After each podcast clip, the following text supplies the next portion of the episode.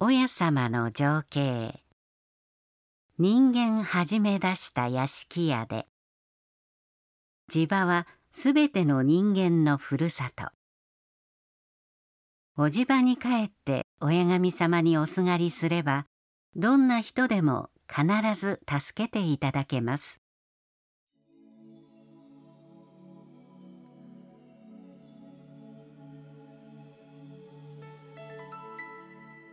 河内の国柏原村の山本利三郎さんは21歳の時村相撲を取って胸を打ち3年間も病の床に伏していました。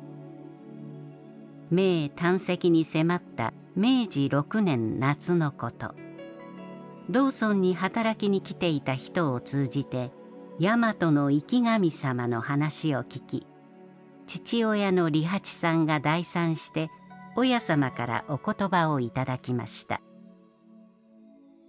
この屋敷は人間始め出した屋敷やで。生まれ故郷や。どんな病でも助からんことはない。早速に息子を連れておいで。これを聞いた利三郎さんは大和の神様へお参りしたいと言い出しました。とても大和へ着くまで持たないと家族の者は止めましたがあまりに絶望するので戸板を用意して密かに門を出ました。途中竜田川の大橋まで来た時利三郎さんの息が絶えてしまい一旦は引き返しました。しかし家に着くと不思議と息を吹き返し死んでもよいからというので水杯を交わして夜遅くまた戸板を担いで大和へと向かいました。翌々日の朝お屋敷にたどり着いた瀕死の利三郎さんに親様は「案じることはない。この屋敷に生涯伏せ込むなら必ず助かるのや」と仰せくださいました。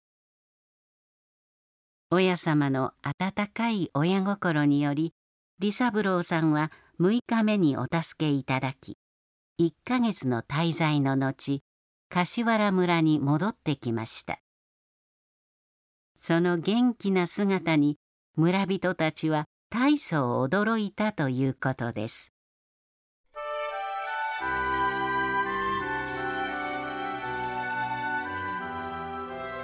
親様のお住まいになるお屋敷は親なる神様が人間を創造された元の地点地場のある場所。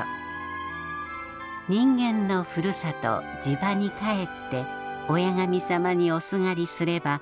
必ず助けていただけると親様はお教えくださいました。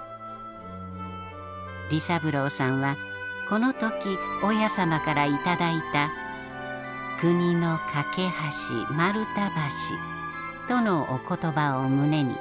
河内一帯に教えを広めて回りました。そして親様の間近にお仕えし生涯お屋敷の御用を務めました。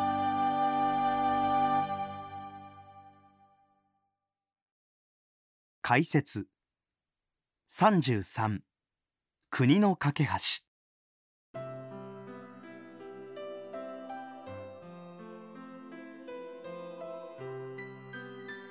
山本利三郎さんは若くして家督を任されるほどのしっかり者の一方で性格は合法来楽八つ金のしこ名を持つ柏原村現大阪府柏原市屈指の相撲取りでもありました。しかしこの逸話の頃には水も喉を越さぬという状態で村人たちはあの病人が治ったら入り豆に花が咲くと噂し合ったといいます。瀕死の利三郎さんがお屋敷にたどり着いた時親様は中南の門屋の前でニコニコと微笑みながら立っておられましたそして利三郎さんにお言葉を下された後早く風呂へお入りと仰せになり風呂を出てくるとこれで生成したやろう。と仰せくださいました。利三郎さんはそんなことのできる容体ではありませんでしたが少しも苦しまずかえって苦しみは去り痛みは遠ざかって親様からいただいたお粥を3杯おいしく頂戴したということです。